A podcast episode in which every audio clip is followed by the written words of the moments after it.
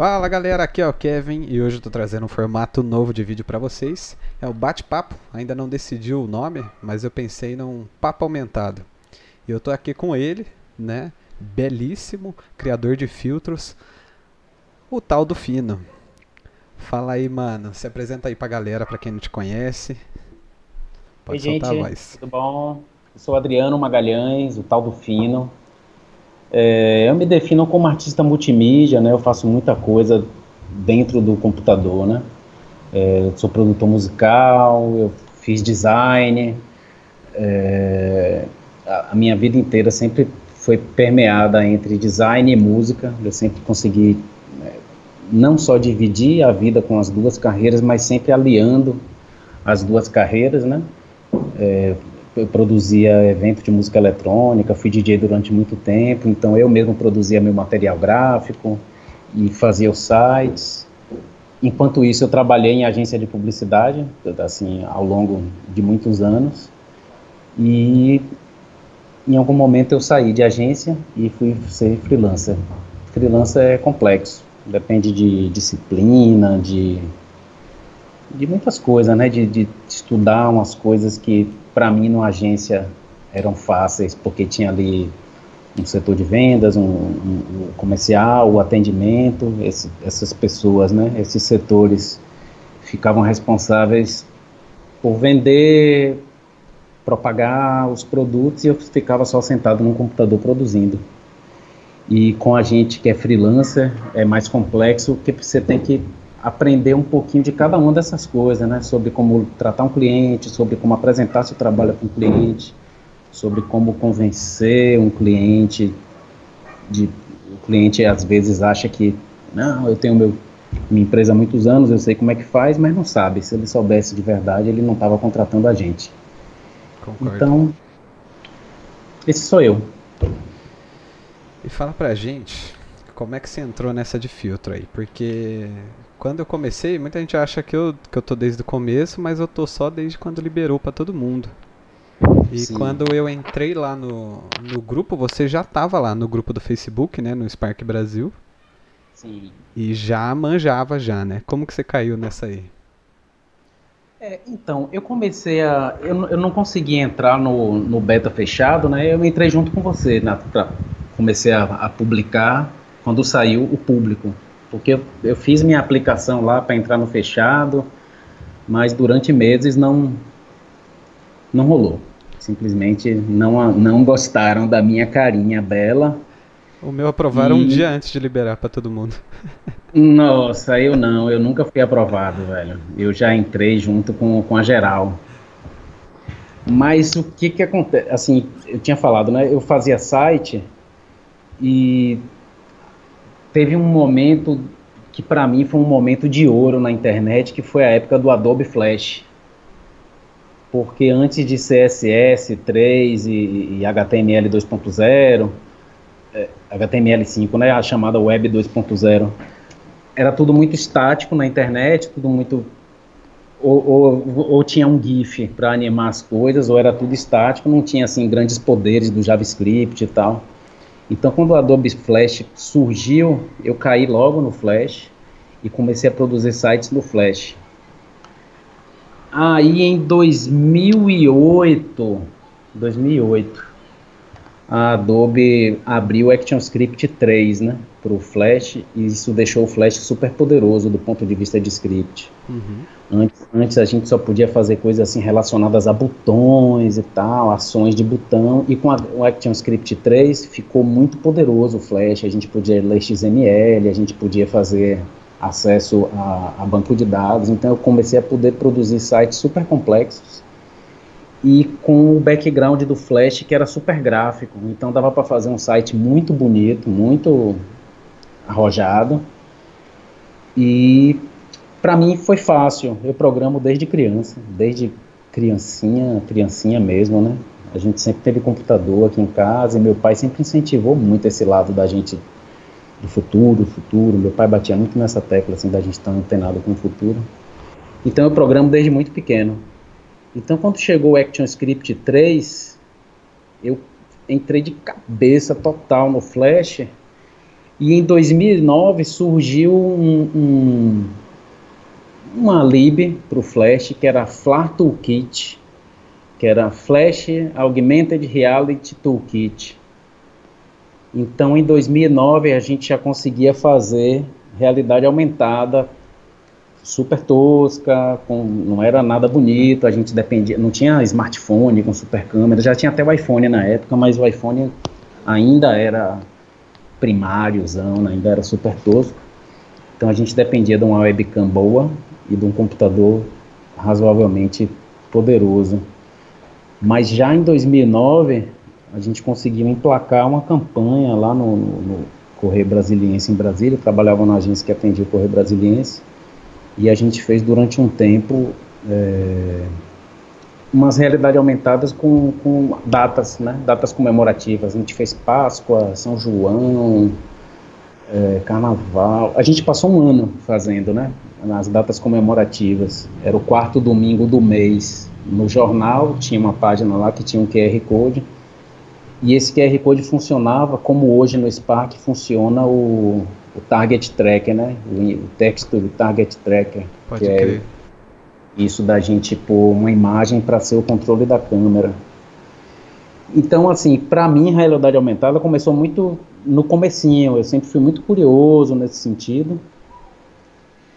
E de lá para cá eu trabalhei bastante com Unity. Para quem não conhece o Unity, o Unity é uma, é uma, é uma engine de produção de, de jogo, né? Faz-se mais de 60% do mercado de telefone, né, de, de jogo para celular é feito no Unity, mais de 60%. O resto fica entre Unreal e Game Maker.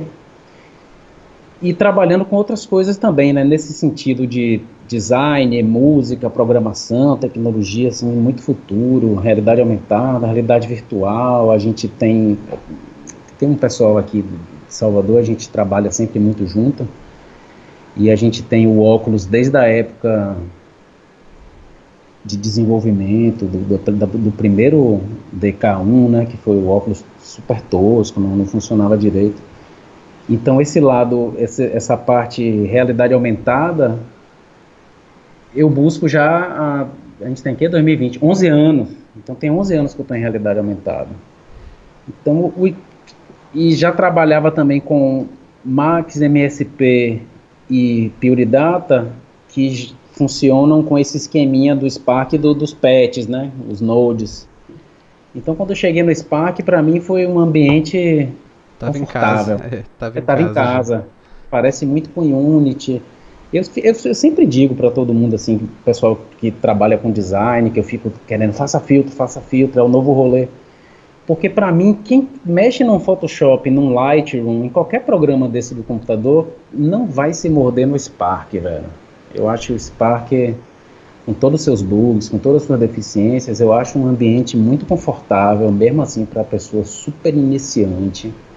Porque, principalmente para a galerinha na mais nova, eu vejo mundialmente que os criadores de, de, de, de, de Spark e de Lens Studio, né, e Snapchat, é uma galera muito nova. Então é uma galera que já nasceu dentro do computador. Eu tenho um computador desde pequeno, mas a, a maioria da minha geração é super. É, eu tenho 43 anos, viu, galera? Então a maioria da minha geração é, é super tosca, assim, é meio dura com o computador. E eu vejo que hoje os meus concorrentes, parceiros, né, a galerinha que faz filtro, isso mundialmente, é uma galera muito nova, uma galera super jovem que já está conectada, gente que já mexe em Photoshop, que faz meme, que está acostumada com aplicativo de celular. Então eu acho o Spark super acessível, você diz? Acessível, é muito acessível. Eu também acho, e eu acho legal que o, o pessoal reclama do Spark, mas o Facebook lança bastante atualização para ele até. Se a gente for comparar com, com a Adobe, por exemplo, Hum, é... De ano em ano. Nossa, e não muda nada, assim, é sempre é. correção de bug. Ou trazer é. um bug novo, né? É, Agora. vários bugs. O Spark ele tá sempre atualizando e tá sempre ouvindo feedback das pessoas. Eles põem um monte de ferramenta para facilitar um negócio que é difícil. Eu acho que é legal isso pra caramba. E o que você falou aí do pessoal novo, tem muita gente que tá entrando no design com ele, né? Eu é, então. Interessante pra caramba isso. Gente vejo... que é de fotografia, de outras áreas, né? Sim. E eu vejo gente mais velha que é difícil dos caras aprender um software novo. Nossa, cara, é difícil enfiar. Duro, né? É. Nossa. E... É, o pessoal assim mesmo da minha geração, a galera de design e tal, que eu fico sempre tentando, olha aqui, olha filtro, filtro, eu fico com o Spark AR Play no, tele, é, no, no último ano e meio, meu rolê na balada é Spark AR Player, filtro, filtro, filtro o tempo inteiro, já virou até chato isso. Cadê, Fino, você com seus filtros? Porque eu acho mesmo uh, os filtros, eu acho uma coisa interessante do filtro, é que é uma maneira de autoexpressão muito forte, né? A gente pode fazer filtros comerciais, fazer filtro para empresa e tal. Eu gosto de fazer filtro para job, para pagar minhas contas, mas eu gosto mesmo é de fazer os meus filtros, porque eu acho isso, eu acho uma forma de expressão, né? É, sei lá, coisas que acontecem mesmo no nosso dia a dia, na nossa vida, que que dão uns estalos assim de fazer filtro, tomou um chifre ou passou numa prova, comprou um carro, trocou de emprego, visitou, visitou uma, uma, uma exposição de arte, tudo isso pode virar filtro. E é verdade. E aí as outras pessoas podem viver a sua experiência, né? Que é o que eu acho mais é uma, legal. É uma forma de autoexpressão, velho. Não, que não precisa a pessoa ser super técnica. Né? É, certamente, quem tem várias skills, quem mexe com 3D, programa e design, tem uma vantagem em certos aspectos. Mas isso não faz é, exatamente que essa pessoa esteja no topo. Tem gente que eu conheço aí, tem amigos meus aí, tem gente que está com 100 milhões de impressões por dia. Sabe o que é 100 milhões de impressões por dia? E é gente que tem 22 anos, velho, que não, não conhece um quinto do que eu conheço de design, do, de tudo que eu trabalhei, de tudo que eu já estudei, de programação, blá, blá, blá, blá, blá, blá, blá, blá, só blá, blá, blá. Porque essa pessoa, na verdade, não tem essas habilidades técnicas, mas tem sacadas, né? Eu mesmo não tenho muita sacada para meme, para coisas super virais. Eu, não, eu realmente não tenho essa sacada e tenho estudado bastante sobre isso. E tem gente que tem. Então eu acho que uma das coisas mais bacanas e democráticas no Spark, nos filtros, no Snapchat também, é que a gente consegue as coisas ficam niveladas, ficam democráticas, né? Todo mundo tem tipo, a mesma plataforma, né? Tem o mesmo alcance. O mesmo, o mesmo acesso, o acesso é internet. Exatamente. Eu, eu tenho 22 anos também. Mas Novinho. O, o, máximo que eu consegui foi o do, do Juliette, que chegou nos 600 milhões de impressões. Que da hora, hein? Doida. No... 600 milhões é foda, em um filtro. Antes não recebia uma DM no Instagram, agora não consigo responder mais. e, é, não. e aí agora eu vou entrar com você no assunto, que é o que todo mundo quer saber, que é o, o que todo mundo tá aqui para ouvir. Que eu lancei o um vídeo falando sobre precificação, sobre o jeito que eu fazia e tal. E aí o, o, o Fino foi lá, me destruiu e me ensinou um monte de coisa. Um amor, destruindo é... amor. e eu resolvi excluir o vídeo e chamar ele aqui pra gente falar sobre isso. Eu percebi que eu fazia um monte de coisa errada. Eu acho que um monte de gente faz também. E aí eu vou falar é, como que eu cheguei naquilo lá. Que é o, o jeito que eu cobrava meus outros freelas, que não são filtros também, né?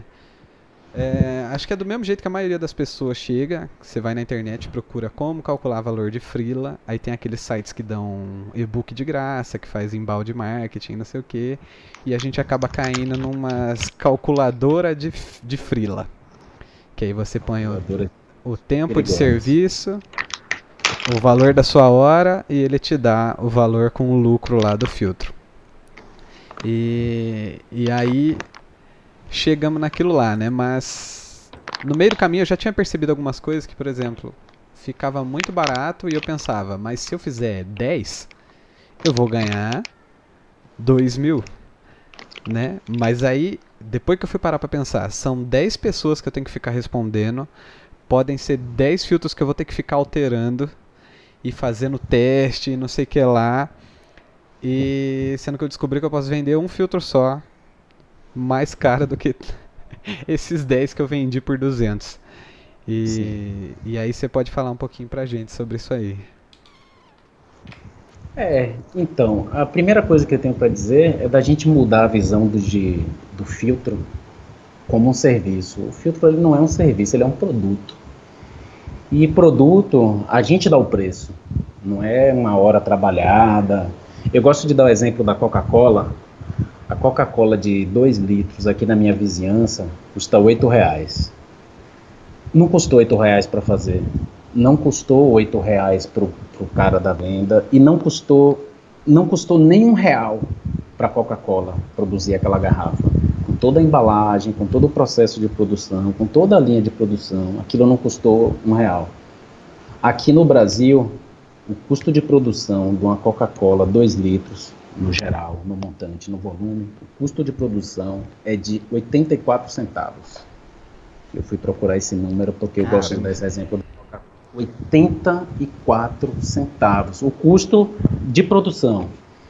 Então o que é que entra aí até chegar a 8 reais? Até chegar a 8 reais entra a mágica do marketing da Coca-Cola, sempre Coca-Cola, todas essas campanhas que a Coca-Cola faz todos os anos, carrinho de Papai Noel, blá blá blá, etc. Todos esses temas.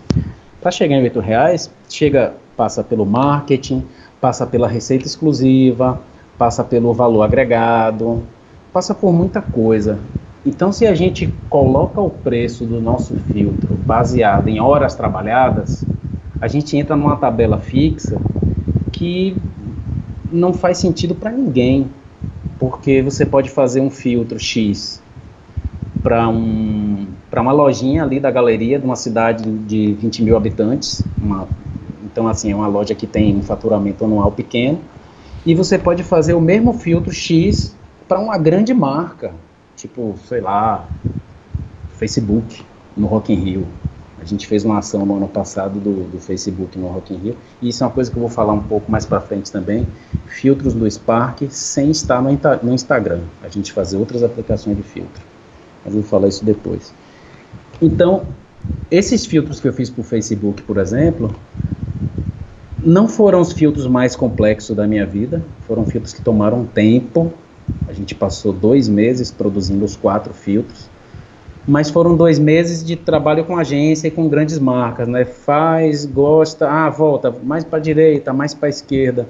Os filtros mesmo, eu faria em dois dias, os quatro, do, zero ao final, dá para fazer, assim, sentar e fazer um mutirão assim de trabalho, dá para fazer em dois dias. E a gente passou dois meses porque envolve essas outras coisas, envolve um, a marca, envolve o cuidado que, que a gente vai ter com a marca, envolve o tanto de engajamento que a gente queria em cada um daqueles filtros. A gente deu prioridade, era, era um, vou dar uma descrição aqui do, do trampo, que era o seguinte, eram um, uns estandes de, de, de, ativação né, da, da para quem não está acostumado com esses termos, ativação a gente fala em publicidade quando a gente quer causar um engajamento na marca, chama ativação.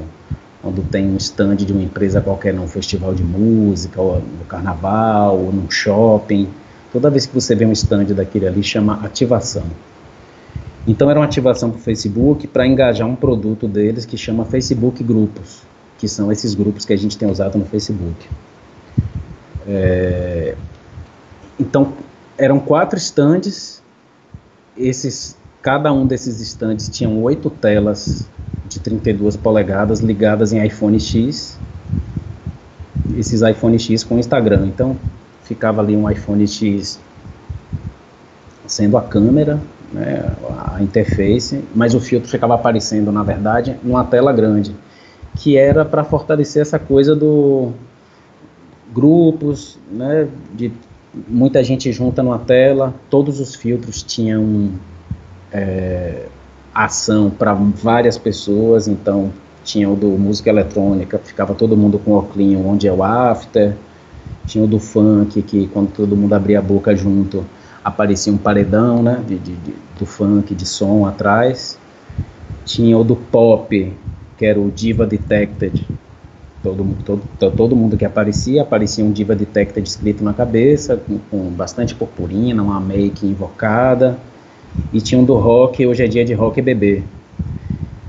Então, para produzir esses filtros, foi mais simples do que produzir filtros que eu produzo para mim, por exemplo, no meu Instagram. Só que eu cobrei caro por eles. E não cobrei caros porque, por, porque eles me deram trabalho ou porque eles eram complexos. Eu cobrei caro porque eles eram um produto.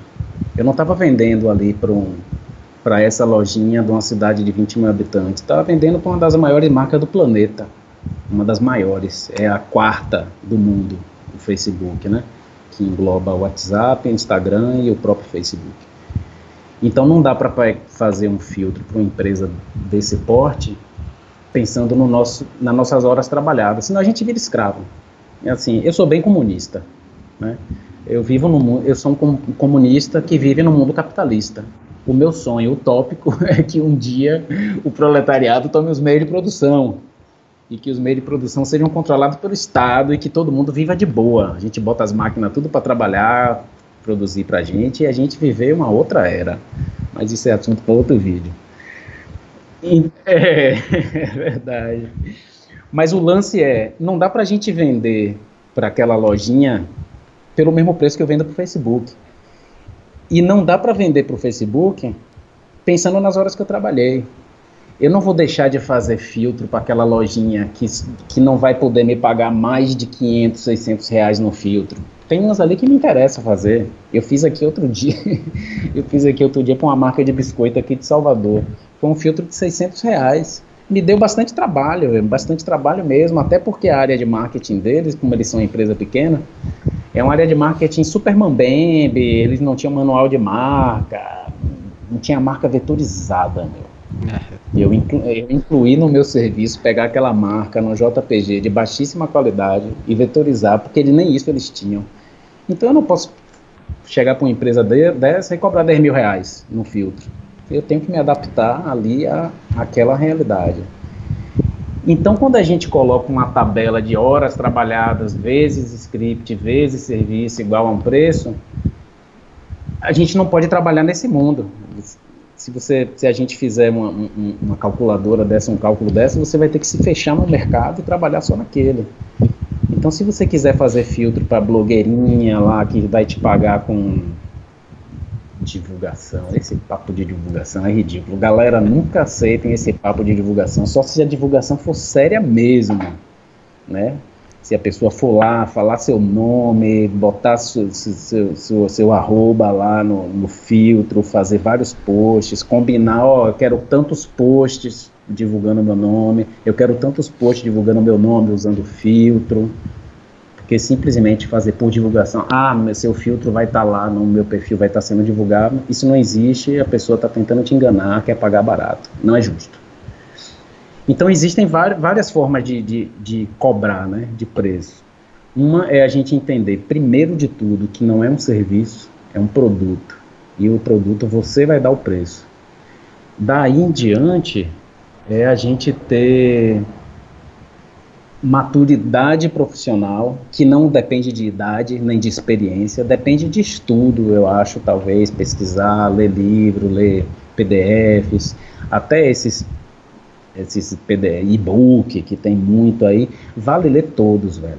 Vale ler todos. Muitos deles vão falar besteira, mas é sempre conhecimento que a gente adquire e no final de, desse bolo de conhecimento todo, a gente conseguir montar ali um, um, uma estrutura, né, uma estrutura até psicológica para que a gente se sinta seguro para cobrar um preço justo, que não quer dizer um preço alto.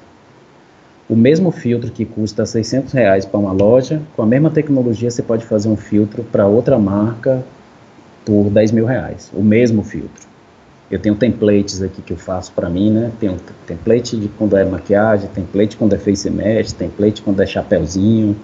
Eu tenho meus, né, que eu peguei aqueles templates lá do Spark e adaptei para minha necessidade, para o meu fluxo de trabalho. Então dá para você usar esse mesmo template em várias em várias configurações, né, em várias faixas de preço diferentes, que não uma tabelinha de horas trabalhadas. Quem Quem ganha por hora trabalhada, galera, é escravo. Escravo do capitalismo, né? E a gente não pode se render a, a esse desespero do ah, mas a, o cliente sempre, isso é tão comum, até em grandes marcas, eu já ouvi a desculpinha de ah, mas tá, fulano cobra bem mais barato que você. Porra, vai fazer com fulano, velho. Vai fazer com fulano, eu duvido que fulano. Já aconteceu comigo, aconteceu no mês passado. Ah, mas eu falei com um X criador que fazia muito mais barato que você. Eu falei, ah, então vai fazer com ele. Só que o cara não entrega com entrega. Isso é importante a gente ter também. É saber quais são suas habilidades. Talvez focar numa, numa habilidade. Tem gente que tem mais facilidade com LUT, tem gente que tem mais facilidade com 3D, tem gente que já tem um background de programação. Se for para fazer um pique é mais invocado ali, a pessoa tem essa habilidade. Então é ter segurança mesmo do que você está produzindo, estudar muito. Eu acho que estudar o manual do Spark, isso eu falo o tempo inteiro lá no, no, no Spark Brasil, né? É é uma resposta padrão minha quando aparecem as perguntas mais básicas. Ah, como é que. Pô, aquela pergunta que claramente a pessoa não leu nem a primeira página do manual do Spark. Eu sempre respondo: lê o manual. Porque o manual vai te dar essa segurança de trabalhar, de não ter que calcular seu trabalho por horas trabalhadas. Trabalhar seu trabalho por, pelo que ele vale, né? É, até porque quanto mais você faz, mais rápido você vai conseguir fazer, né? E, e para o cliente, quanto mais rápido você entregar, é mais interessante. Então não faz sentido ser mais barato, né? Não faz sentido ser mais barato. Imagina, para mim, para mim é, é, jogo mandar logo a primeira. Geralmente, quando, quando eu recebo minha, minha, meus pedidos de orçamento, não sei o quê, aprovo o orçamento, no dia seguinte da aprovação do orçamento, eu já tenho um mockup pronto para o cara ver funcionando. Daí a gente vai mexer muito, daí a gente vai passar duas semanas para cima, para baixo, mais para o lado, menor, maior. Mas é, é fácil para mim, no caso. No outro dia, eu acho que para a maioria, a grande maioria da galera que trabalha com Spark, se você der uma missão hoje para a pessoa, eu quero um filtro assim, a maioria das pessoas que eu conheço aí, mesmo os mais novatos, vão conseguir entregar algo no, no mínimo no outro dia. De manhã já tem uma coisa pronta, né? E aí, se a gente for colocar nosso preço em cima dessas horas que a gente gastou, a gente vai acabar cobrando sempre muito barato. E quando a gente trabalha por hora e você vai apresentar para um cliente um preço alto baseado em hora trabalhada, o cara não vai querer lhe pagar 800 reais por hora, ninguém vai querer pagar 800 reais por hora, mas ele paga 5 mil num produto que você apresenta ali direitinho, olha, esse filtro eu fiz aqui coloquei tal cor, porque está relacionado a tal coisa da marca, porque está relacionado a tal sentimento que o filtro quer passar, né? Acho que faz parte também essa, esse pitch, né? essa, o pitch na publicidade é essa é o vender, né? Esse discurso, essa, esse blá blá blá de vender aquele filtro ali. Quer uma coisa interessante? Aquele logo do Bradesco, aquele logo lá do Bradesco que é, que é as torres. As torrezinhas, que é, aquilo ali na verdade é uma árvore, tem todo um blá blá blá por trás daquele, é. daquele logo. Aquele logo custou um milhão e meio de dólares. Eu achava que era reais, aí fui conferir. Outro dia, quando a gente falou disso de preço, fui conferir, que esse é outro exemplo que eu dou também. Um milhão e meio de dólares. Que são duas torrezinhas com umas paradinhas em cima que parece uma árvore. Não custou para o designer nem para a agência um milhão e meio de dólares para produzir aquilo ali, em energia, em tempo gasto. O que custou um milhão e meio de dólares foi o produto. Um produto que é a marca mundial do Bradesco. O Bradesco usa aquela marca na timbragem dele, nos e-mails, no site. E é um banco gigante. Então não tinha por que cobrar para o Bradesco 600 reais no logo os caras cobraram um milhão e meio de dólares, porque vale cada centavo daquele milhão e meio de dólares. E esse dinheiro não foi ganho na produção da, do logo, ele foi ganho na hora que o cara vai lá apresentar o logo e faz todo o blá blá blá. Aí tem todo um blá blá blá psicológico, as formas verticais, rígidas e as formas de cima mais curvas, porque simboliza a árvore, blá blá blá. É todo um rolê. Eu tenho um pitch daqui, eu vou procurar isso aqui e vou postar. o pitch de, de, dessa marca, que na verdade não foi um serviço produzir o logo. Eles venderam um produto que é o logo. E isso é, para mim, é o mais importante da gente pensar na hora de precificar qualquer coisa, não só filtro do Spark, mas qualquer serviço que, esse pessoal do Spark aqui faz. Muita gente aqui é ligada à arquitetura, design, fotografia. É pensar no produto. Tem uma amiga aqui, tem uma história clássica, virou até meme esse post dela no Instagram, que foi. Foi Instagram, não foi no Twitter. Que foi um casamento que ela foi fazer aqui de uma galera super rica e tal, e ela cobrou 7 mil reais. Foto. Ela foi fazer foto do casamento. E a moça estava justificando que ela conseguia preços mais baratos, que, pelo amor de Deus, 7 mil reais só para apertar um botão. Aí ela disse que apertar o botão custava um real, na verdade. Os outros 6.999 era para saber qual botão apertar e na hora certa. Muito bom. É, porque é só foto, afinal de contas. Qualquer fotógrafo aí vai. Hoje em dia, ainda mais com, as DSLR, hoje em dia, tudo automático, tudo lindo, já vem com as lentes da hora, a maioria delas. A não sei que a pessoa for um fotógrafo realmente muito profissional, vai fazer um trabalho bem rebuscado, com, com várias cenas, várias luzes a 50 milímetros básica que vem em todas as câmeras já serve para muita coisa. Só que para a pessoa que tem o um conhecimento do que é uma lente 50 milímetros, que é uma 8, como é? 18-200, é, esse conhecimento vale dinheiro.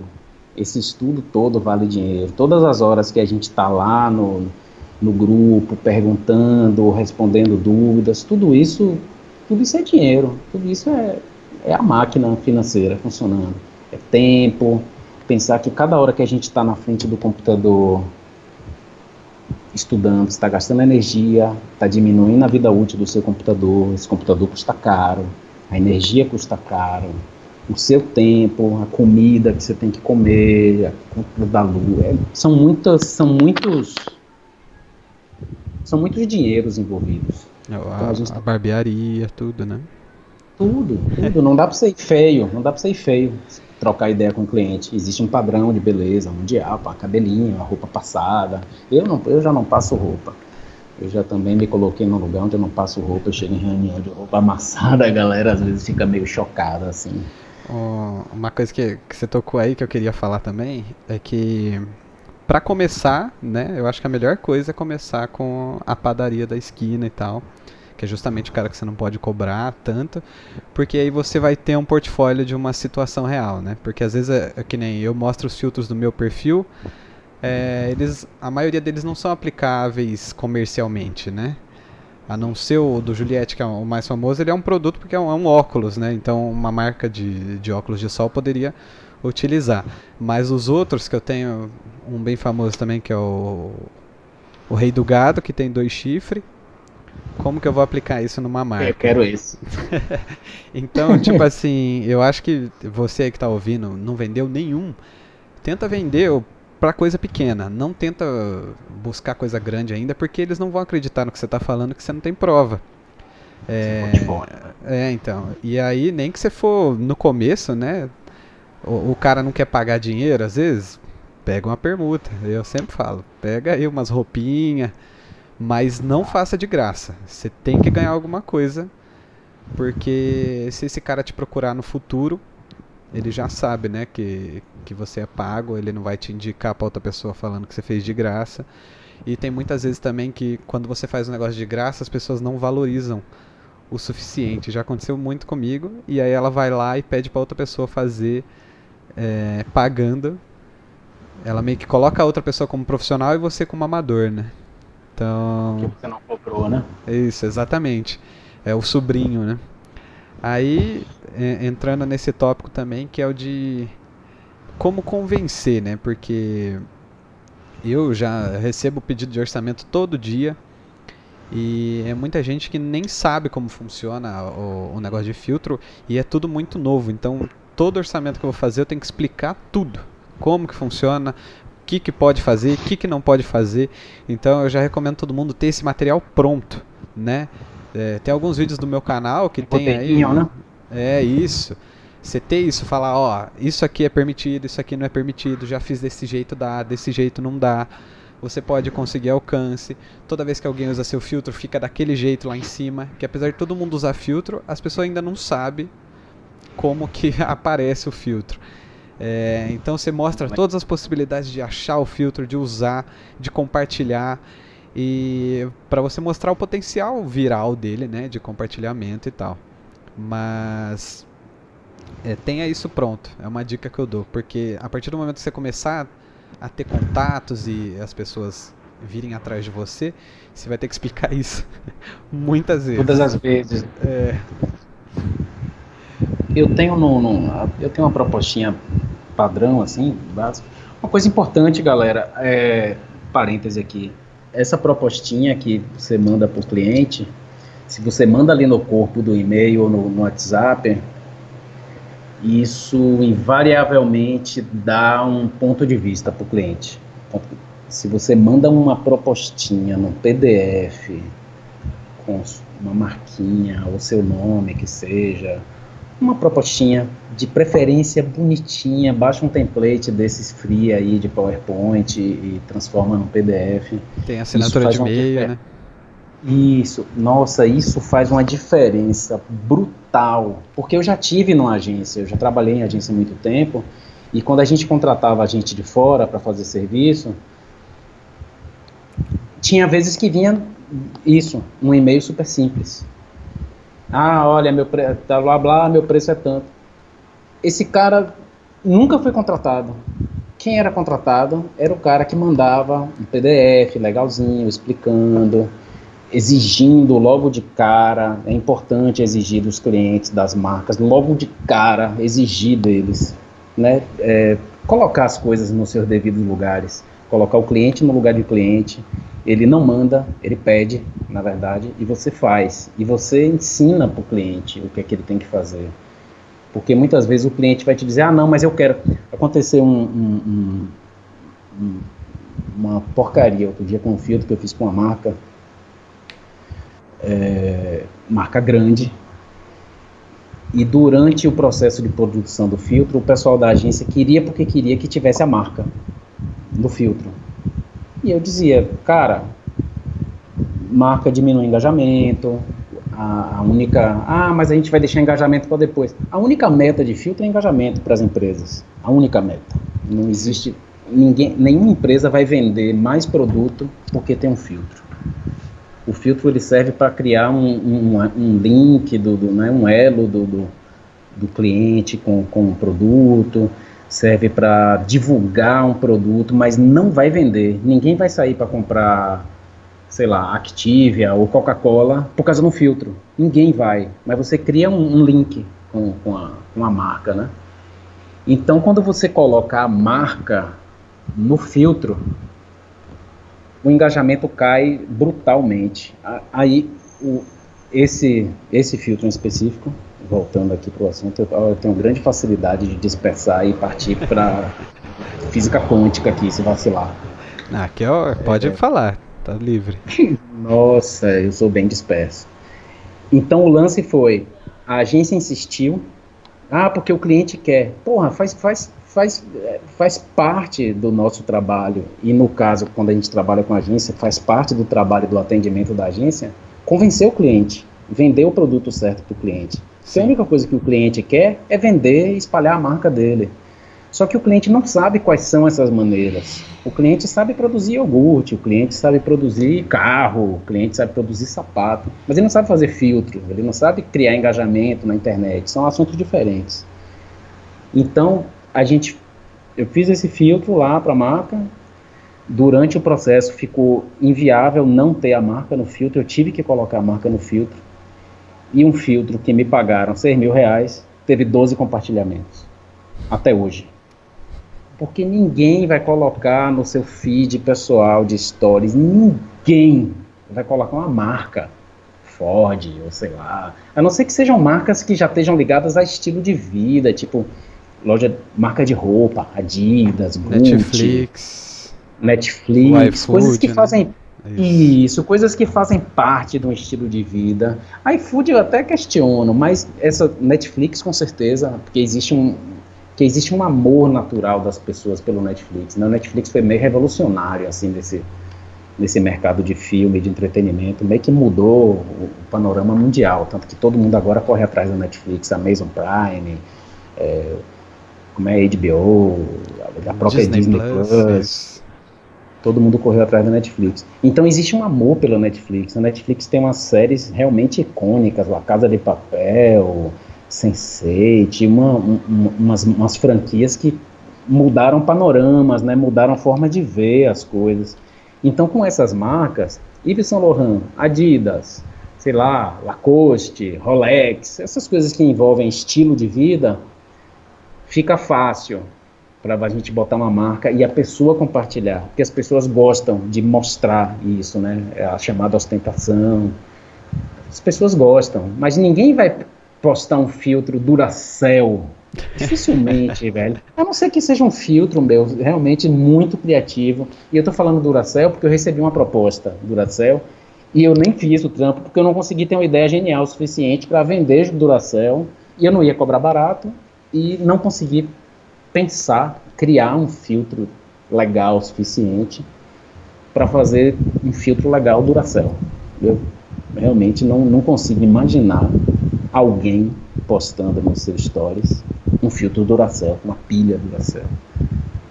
A gente chegou a pensar, eu cheguei a propor da gente usar o, o Plane Tracker né, do, do, do Spark para fazer aquele coelhinho clássico lá da Duracell, o coelhinho que não para nunca, que, não, que a, a bateria não acaba nunca. Mas mesmo assim não não consegui chegar. Outra coisa importante, galera, se você acha que não vai conseguir fazer uma parada bem legal, não façam meia boca, não vendam meia boca para ganhar qualquer dinheiro, porque isso você vai pegar um dinheiro ali, vai matar uma grana, mas esse cliente, na hora que não tiver o engajamento que ele pretende, ele vai falar mal de você. Ah, não, eu já fiz com esse criador aí, realmente o filtro dele não teve engajamento nenhum. Não foi culpa do criador, foi culpa da direção que a marca queria lá pro filtro deles. Sim. É, é, isso é uma coisa importante também, porque para mim, muito orçamento vem pedindo a minha mente criativa. É, então, vocês vão ser cobrados disso. Muita gente que não vem da criatividade, que vem de, de outras áreas, né, principalmente programação, é importante trabalhar a criatividade, porque eles vão cobrar isso. Muitas vezes, quando vem de agência, geralmente eles vêm com as ideias prontas. Só que o que acontece? Às vezes são um monte de ideia que não dá para pôr em prática. Que é, um... que não, é que nem pode, né? É, que não pode, exatamente. Às vezes não é nem que você não sabe, mas não vai aprovar. Porque a gente sabe que tem um monte de regrinha, não sei o que, mas as agências não sabem. E outra coisa, avisando sobre a agência, né? Que a, às vezes a gente aqui, eu não sei muito sobre esse negócio de, de venda, de produto, de valor, as agências sabem. Então, esse filtro que você está vendendo para eles, eles já venderam a um valor alto. É, então não tem, se vir uma agência atrás de você, não tem porquê eles falassem, ah, não, mas eu estou repassando isso aqui, eu estou terceirizando, não tem como eu pagar tão caro. Eles estão cobrando caro do cliente. Super caro. Tá pago aquele filtro já, Exatamente. Então você tem que cobrar caro deles também, de agência, porque eles são safados. E, e, e, de agência é o que você mais tem que exigir também, na minha opinião. É, arquivo vetorizado, arquivo aberto, esse tipo de coisa. Sim. Porque eles têm isso aí. Eles têm gente para fazer isso e eles têm. Eles sabem fazer, né? Então não tem porquê. É, então, nesse, nesse filtro lá mesmo de 14 compartilhamentos, esse, o processo todo desse filtro foi muito, foi muito errado e vem disso, né? Nesse momento atual, o, se, se, bem que nesse momento atual o grande lance é coronavírus, Isso. mas no, fora o coronavírus, nesse momento atual, realidade aumentada responde a mais de 60%. Deixa eu achar o número certo aqui é, até quando eu vi, era mais de 60%. A mais de 60% de todo o dinheiro investido no Vale do Silício hoje está dentro de realidade aumentada. Seja filtros, seja os óculos de, de realidade aumentada, né? o, o Microsoft HoloLens mesmo, é o grande carro-chefe da maior parte dos produtos deles. Porque eles querem colocar o HoloLens não exatamente na mão do, do usuário final, né, do consumidor caseiro, eles pretendem mais focar em indústria, né, para treinamento, para é, controle de planta. Então, existe muito dinheiro hoje em realidade aumentada e as agências, pelo menos as que eu conheço aqui do Brasil, as agências lá de fora da gringa, claro, eles têm mais dinheiro, eles estão mais conectados com esse rolê hoje. Mas aqui no Brasil, todas as agências que eu trabalhei até agora, todas, todas, a galera não faz a mínima ideia do que é filtro, que dirá realidade aumentada, até porque filtro é só... É, não fazem mesmo. Não fazem, porra. Porque filtro também é só um bracinho minúsculo de realidade aumentada. Realidade aumentada pode ser um monte de coisa, pode ser filtro, pode ser educação, pode ser área de saúde, né, divulgação. Dá pra fazer muita coisa com realidade aumentada. Então as agências não sabem o que é. A maioria dos filtros que as agências vieram me pedir são filtros que não são viáveis. Primeiro pelas regras do Spark, que são várias, e a gente tem que seguir elas. É, um parêntese aqui. Galera, parem de tentar burlar as regras do Spark. É, burlar a regra é o caminho mais fácil.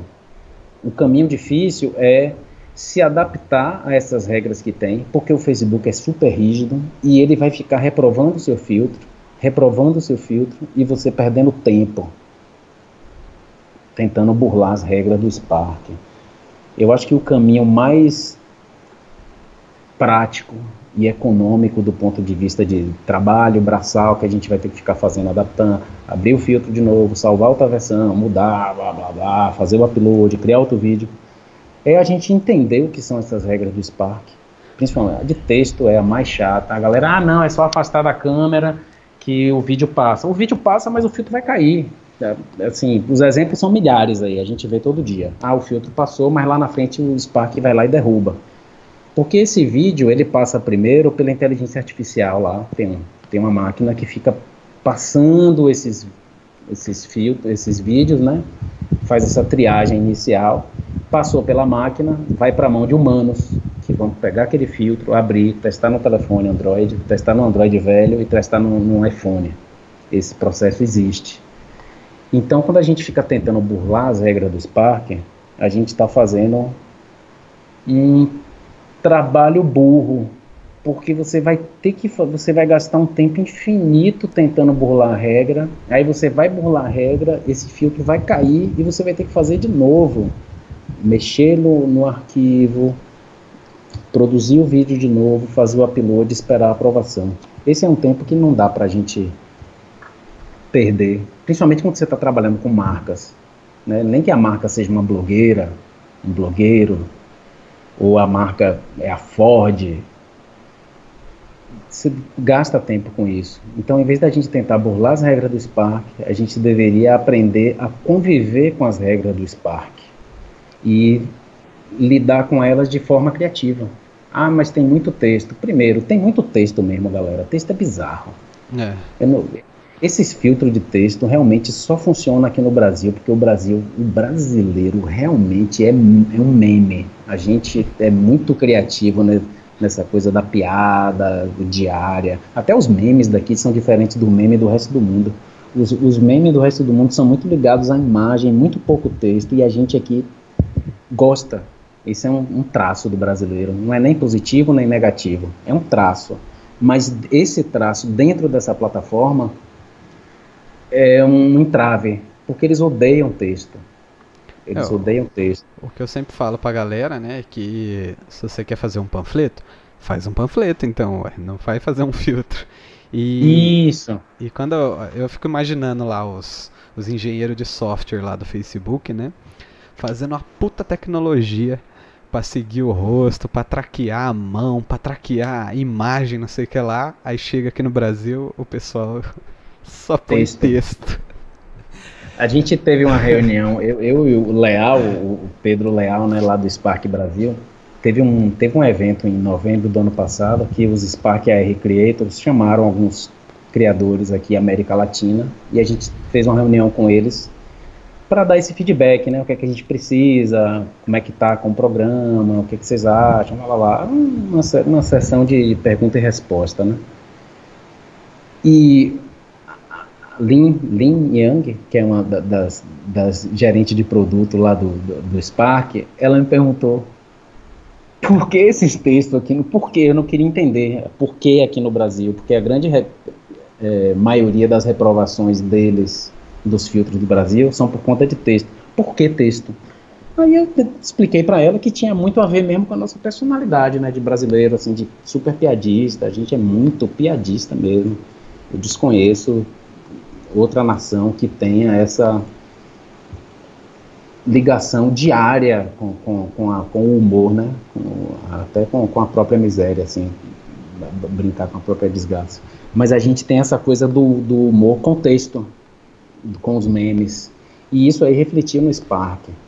Só que isso dentro da plataforma Spark AR é um entrave, porque porque é uma das regras dos caras e tá lá bem bem específico, né? Só pode texto estático, se for simulação de data e hora de vídeo de, de câmera antigo. E texto de outra maneira tem que estar tá sempre colado no usuário, no máximo uma sentença, né, uma frase.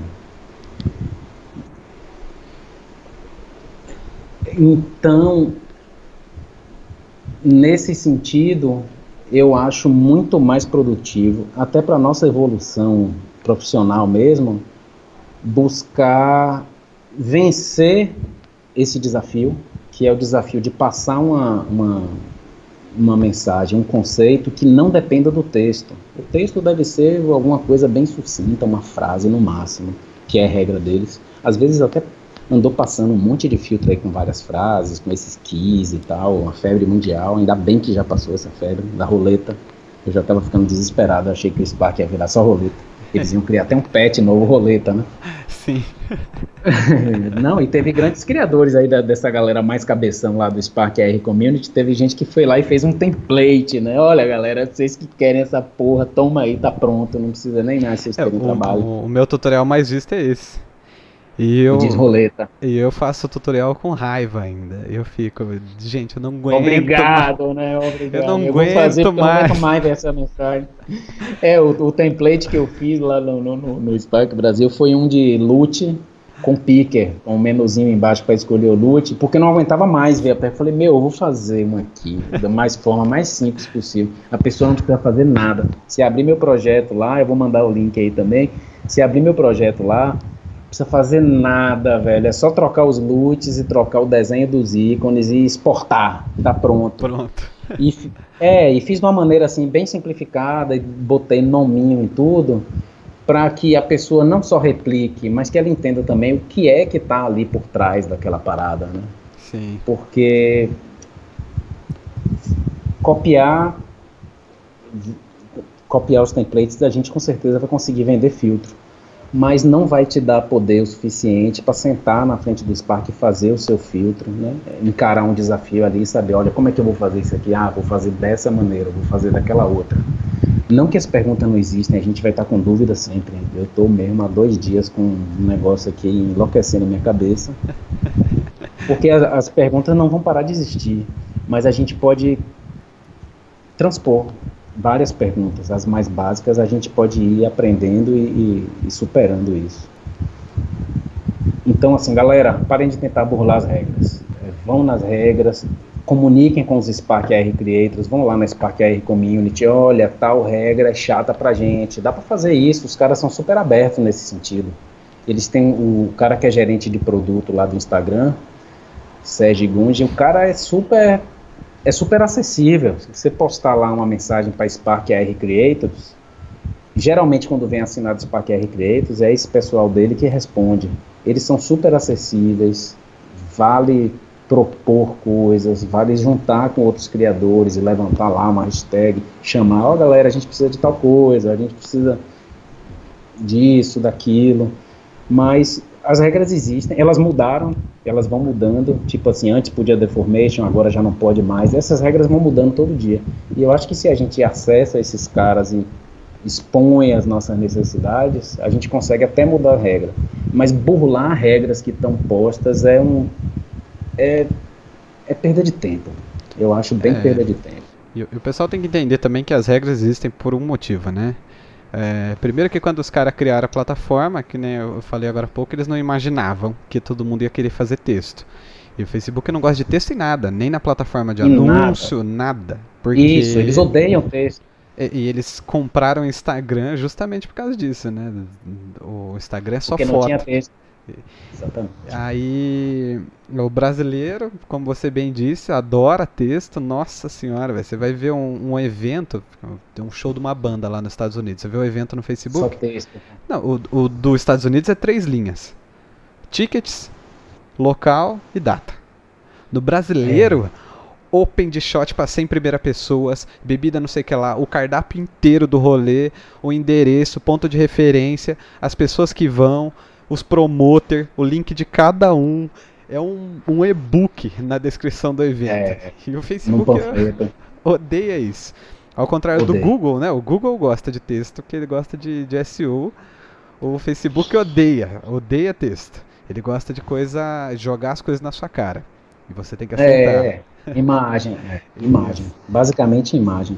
Dá até, dá até para expandir sair do texto que seja ali no, no, no plane, né? Um, essa é outra coisa que eu falo sempre também, galera. Dá para ser mais bonitinho, dá para ser texto, mas dá para ser mais bonitinho. Porque quando o Facebook comprou o Instagram, eles compraram justamente porque era uma plataforma mais bonita. Sim. Mais bonita, só imagem. Então, com imagem fica mais fácil de ficar bonito do que texto, né? O Facebook é, o Facebook é basicamente texto, apesar de ter lá vídeo, foto e tal, mas é basicamente texto. E o Instagram eles compraram justamente porque era um lugar onde era imagem. Então, eles até colocaram depois as ferramentas no Stories de texto, da gente poder colocar o texto ali. E qual é o motivo deles não gostarem de texto no filtro? Quando você coloca texto, para eles é importante que todo mundo use os filtros do mundo inteiro né, que, que a gente use filtro do Japão. Isso para eles é números, para eles é, é, melhor que todo mundo use tudo. Então, quando você coloca texto numa língua específica, você localiza o, o, o filtro e ele vai ficar geralmente restrito àquela comunidade lá. Para eles isso não é interessante. Eles é. querem que todas as pessoas de todos os lugares, todos os usuários do Instagram, sejam capazes de usar aquele filtro então, se tem um criador que coloca lá, é, sei lá, um meme desse qualquer, cansada, o japonês não sabe o que é cansada. Ele não vai usar esse filtro. O filtro pode ser da hora, com a make foda, mas tá escrito cansada na testa. O japonês não vai usar.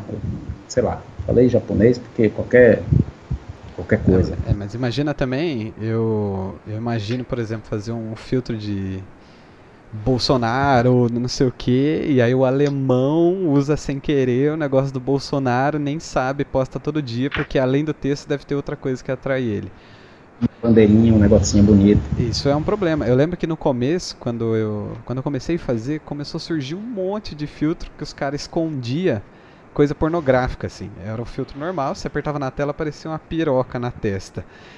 Então, as regras existem por causa dessas coisas, né? Primeiro que é uma rede social para maiores de 13 anos. Tem né? criança envolvida, né? É, e o Instagram, lá no, nos termos de uso, eles colocam que a partir do momento que você sobe o filtro, é, é propriedade deles também, né? Então, se eles fizerem, se alguém fizer alguma coisa nazista ou não sei o que, o próprio Instagram pode ser processado por causa disso. Então, existe um motivo. É, não queira ser o espertinho, porque você pode se ferrar. Ainda mais se você fizer isso para um cliente. Imagina, você faz o filtro, passa duas semanas, o cara já te pagou já. Aí o filtro sai do ar e ele quer o dinheiro de volta. É um que, que você vai fazer? Ele é um tá errado, né? Até que ponto que ele tá errado? Porque de certa forma você enganou ele, né? Você é... bolou regras para poder o filtro dele sair. Exatamente. Então... Em vez de explicar para ele quais são as regras, né? Isso. Aí tá dando nosso tempo aqui, e para aproveitar agora que a gente está falando de burlar regras, falar um pouco aí dessa quarentena. Como, é, uh, como é que tá sendo para você? Porque eu tô recebendo pedido de orçamento de máscara Pra, de filtro de máscara todo dia. E no final. Máscara de, de coronavírus, é, sim. No final eu vou ter uma surpresa aqui. Acho que o Fio não vai querer me bater, mas eu, eu vou falar. É uma máscara com texto, é? calma, calma que eu vou revelar. Mas fala aí como é que tá sendo a sua quarentena aí com os filtros. Cara, então, é, eu andei fazendo muito filtro para eventos, né, para eventos pontuais, assim. Os eventos todos caíram, alguns filtros caíram, alguns realmente caíram e é, alguns devolviam a grana, outros preferiram a parte da grana que ele tinha me pagado, deixar isso em, em, em suspenso, né, em stand-by, até ver o que, o que vai acontecer no futuro. Eu preferia logo devolver essas granas todas e não ter essa responsabilidade, não ter. Mas, é, de fato, essa quarentena eu acho que na real não existe mais o normal. O normal acabou. A gente vai ter que inventar um outro novo normal para nossas vidas, né? Até a gente ter uma vacina, isso daí, no mínimo um ano e meio, dois anos, para a gente conseguir uma vacina usável em humanos, né? Nos tempos da ciência. É, não existe solução mágica, tipo os filmes lá de, de, de, de, quarentena, de contágio, onde do nada vai aparecer algum cientista americano gênio criar uma vacina do nada. Não existe isso. É, na real, a gente vai passar um bom tempo com o nosso fluxo de vida mudado, com distanciamento social mesmo. É a única maneira que a gente tem agora de diminuir o contágio. Eventualmente, todas as pessoas vão estar infectadas com esse vírus porque é o funcionamento de vírus, não, não, não se consegue, e não com, com, com o R-Naut desse vírus aí, que é altíssimo, é acima de 2, que é a taxa, né? R-Naut é uma, é uma medida que, que a galera de epidemiologia usa para medir a, como é que se diz, a, o nível de transmissão de cada vírus. O corona é alto, é 2, porque ele sobrevive bastante tempo no ar, qualquer tossida, ele, ele é bem ele é bem viral, ele é bem é, é igual aos transmissível, filtros, né? igual aos filtros. ele é bem transmissível.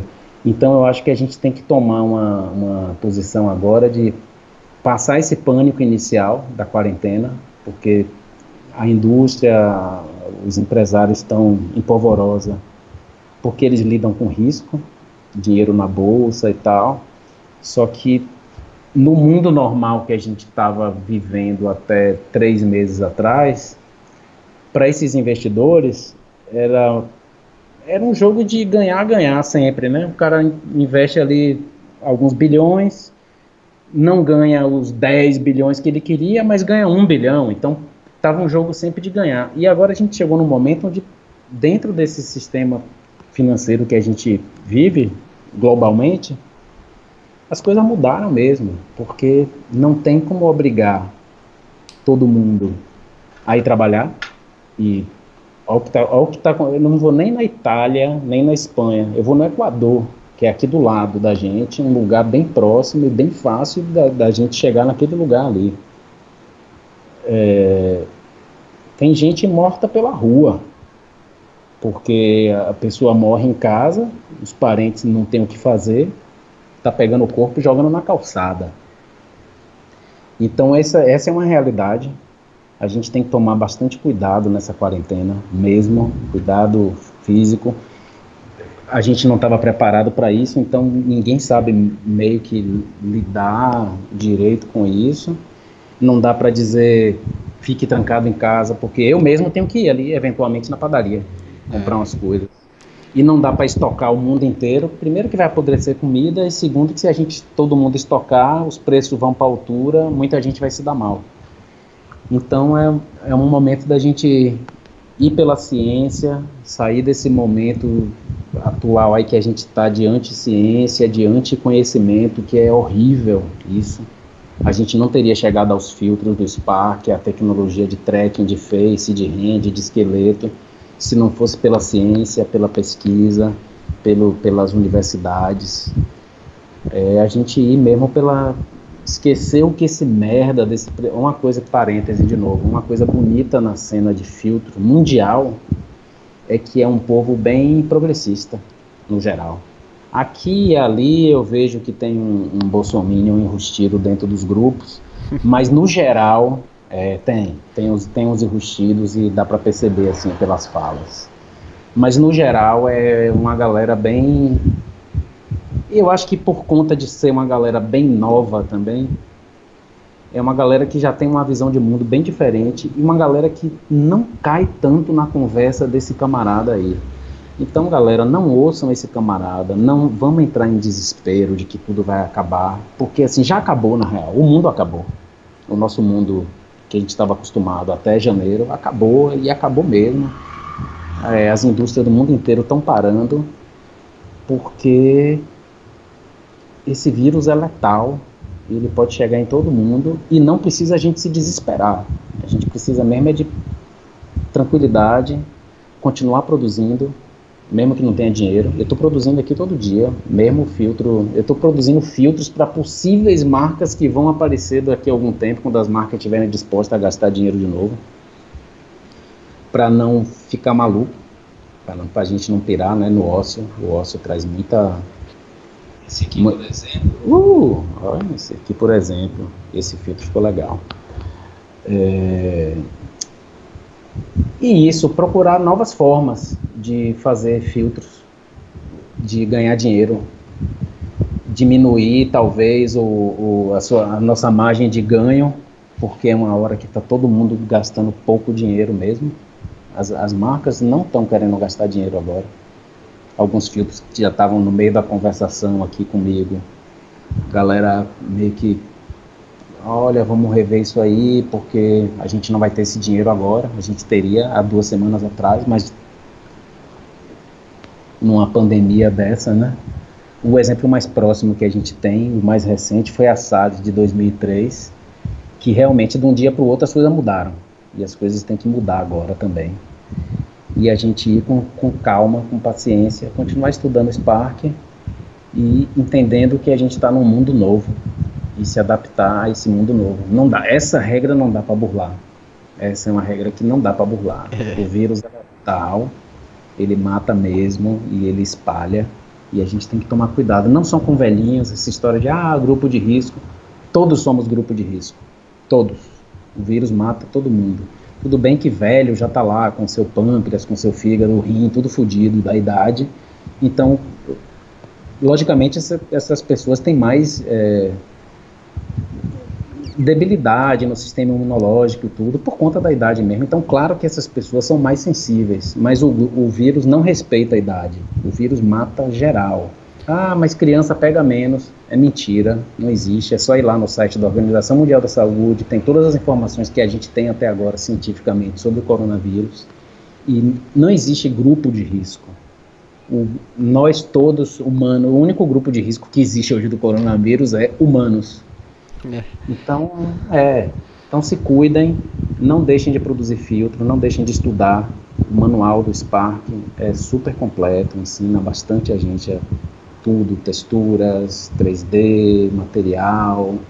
É importante estudar, é importante estudar, é, crescer profissionalmente para, voltando aqui para o bojo da nossa conversa, para a gente ter segurança de cobrar um preço justo nos filtros para os clientes. Seja um filtro de 150 reais, seja um filtro de 20 mil reais. Galera, tem filtro de 150 mil dólares. Tem um filtro da Mercedes-Benz, vou te mandar o link também. Eu vou te mandar uns links, se puder, você põe lá na descrição do vídeo. Coloco tudo, com certeza. São os links, de, são os links dentro disso. Tem um filtro da Mercedes-Benz que é lindíssimo. É o e a do, gente escolhe. Do carro que acelera ou não? O do carro que acelera. Aquele filtro custou 150 mil dólares, parceiro. É, é, marav é maravilhoso aqueles filtros, eu adoro. É maravilhoso, eu acho ótimo também. Eu já postei ele algumas vezes. Então, assim, dá para fazer filtro de 80 reais. Eu não vou nem. Eu não posso entrar na, na conversa de que ah, 80 reais é muito barato. Qualquer preço é muito barato e muito caro. Qualquer preço. É. 80 reais pode ser muito barato para mim, mas, porra, para essa pessoa que mora numa cidade super pequena, mas que o lojista ali da cidade dele quer um filtro, 80 reais pode não ser um preço muito baixo, não. Pode ser um preço super digno. né, pode vir acompanhado de uma permuta, como você falou aí, de roupa, ou de, sei lá, se for um restaurante, você vai ter, se bem que restaurante a gente não vai poder por um tempo. Mas enfim, permutas mil que a gente pode fazer. Pode ser por, ah, quero fazer, vamos trocar por divulgação. Pode ser por divulgação, mas essa divulgação tem que ser digna, tem que ser uma divulgação de verdade. Eu sempre brinco dizendo que divulgação de verdade para mim é 30 segundos no horário nobre da Globo. Mas o que eu quero dizer com isso é, não dá para ser divulgação só tá o seu filtro lá no perfil da pessoa. A pessoa tem que combinar com a pessoa, ó, oh, eu quero tantas inserções, você vai fazer tantos posts falando do meu filtro, botar minha arroba, né? Existem vários acertos, não é exatamente esse que eu estou falando, mas ter segurança de cobrar um preço justo pelos filtros. É, uma coisa também que eu, que eu falo é fazer uma coisa que seja justa para você mesmo, para você não ficar se sentindo frustrado depois. Porque Sim. eu já fiz job que eu achei que não estava justo, mas porque falei, ah, essa grana aqui nesse momento vai me ajudar vai a pagar salvar. uma conta e depois fiquei arrependido. Então, eu, eu Fica deprimido, isso, né, velho? Te enfraquece, fica. inclusive te, te desmotiva a continuar, ainda mais quando você sabe que não vai ter o valor que você deu naquilo, né? E outra coisa também, é, que nem você falou que todo mundo é grupo de risco, é que, ok, nós que somos mais jovens, é mais fácil de tratar, mas tem esse detalhe, tem que tratar. Se não tiver lugar no hospital, se não tiver remédio, como que você vai tratar? Não vai tratar. Você vai morrer vai de qualquer jeito. Nem um no Equador, pô. Exatamente. Cara, a situação do Equador tá é, é desumano. Eu, não, eu realmente não consigo ver esse tipo de notícia, esse tipo de coisa, e tratar como normal, e é isso mesmo, alguns vão morrer. Claro que alguns vão morrer, é uma, é uma pandemia viral de um vírus mega poderoso. Algumas pessoas vão morrer. Mas a gente não pode relativizar isso e é, deixar não. isso suave, de forma alguma. E não pode arriscar também, né? Pode ser que não dê nada, mas se não deu nada, beleza, mas e se dá, né? É melhor prevenir. E é, uma coisa também que eu queria falar é que a gente, como freelancer, como trabalha com marketing digital, etc., eu acho que a gente está numa posição muito privilegiada. É, porque apesar de a gente perder muito serviço, a gente vai ganhar muito trabalho. Eu, no, no emprego fixo que eu tenho, a gente atende um supermercado e a gente atendia só a parte de delivery dele, que era um pedaço pequeno. Agora Sim. é o maior tá pedaço dele. O mercado inteiro. É o mercado inteiro. Porque agora ele só vai trabalhar com delivery praticamente. As portas do mercado estão fechadas. Só, você só tem a retirada e o delivery. E já usando esse gancho, se você quer vender não só filtro, mas é, qualquer peça de marketing digital, serviço, produto, etc Foca no delivery aí, que é uma área que vai crescer absurdamente aí, até porque as pessoas vão aprender, quem não sabe usar delivery vai ter que aprender a usar delivery agora. Do mesmo jeito que quem não sabe usar EAD vai ter que aprender. Eu lembro quando eu fazia faculdade, o povo reclamava de EAD. Eu ficava falando, mas gente, o EAD é uma das melhores coisas que existe. Você pode estudar dentro do hospital internado. É, então, assim, as pessoas estão aprendendo agora a usar o EAD, estão dificuldade, não conhece plataforma, enquanto a gente que é ligado à tecnologia, a gente já tem o Skype pra gente não é nada, eu já sou acostumado com Discord, não sei o que lá. O pessoal tá descobrindo chamada de vídeo no WhatsApp, Agora. Agora. Então, sendo que já existe um milhão de software, de site, de plataforma que faz isso, inclusive paga. O Skype tem 15 anos. Então, cara. Então, assim. É, aproveitem, porque a gente realmente é privilegiado, a gente não tá lá na fábrica que pode ser fechada a qualquer minuto. A gente está aqui de casa do jeito que a gente sempre esteve. Então. Confortável. Exatamente.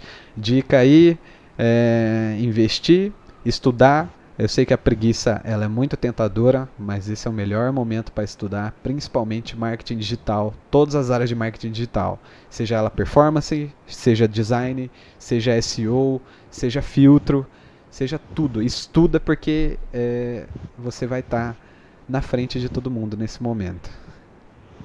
Então é isso, esse é meu recado final, e aí Fino pode dar o seu recado final também e finalizar o vídeo aí pra gente. Recado final, olha as considerações finais, isso é uma parte complexa, hein? É, galera, continuem criando, não se deprimam mesmo com esse momento aí, é um pouco surreal, Né? É, a gente nunca lidou com isso, eu nunca lidei com, com isso. Quando, quando teve a SARS lá em 2003, foi um negócio que ficou lá pela China, parou rapidinho, é bola, eu vi essas coisas acontecerem, mas foram bem distantes. Só que agora está na nossa vida e não se desesperar, porque o desespero só leva a gente a até, perder, né? Perder o, perder o foco, perder o, perder até a vontade de viver, a gente se deprime. Não se desesperem, estudem, sigam as organizações, a, as informações da Organização Mundial da Saúde, não ouçam o presidente, ele é um louco varrido que tinha que ser levado numa carrocinha, porque não existe nem processo de impeachment para esse, camarada aí. É, vamos se cuidar, estudar, e isso que o Kevin falou super importante, estudar marketing digital.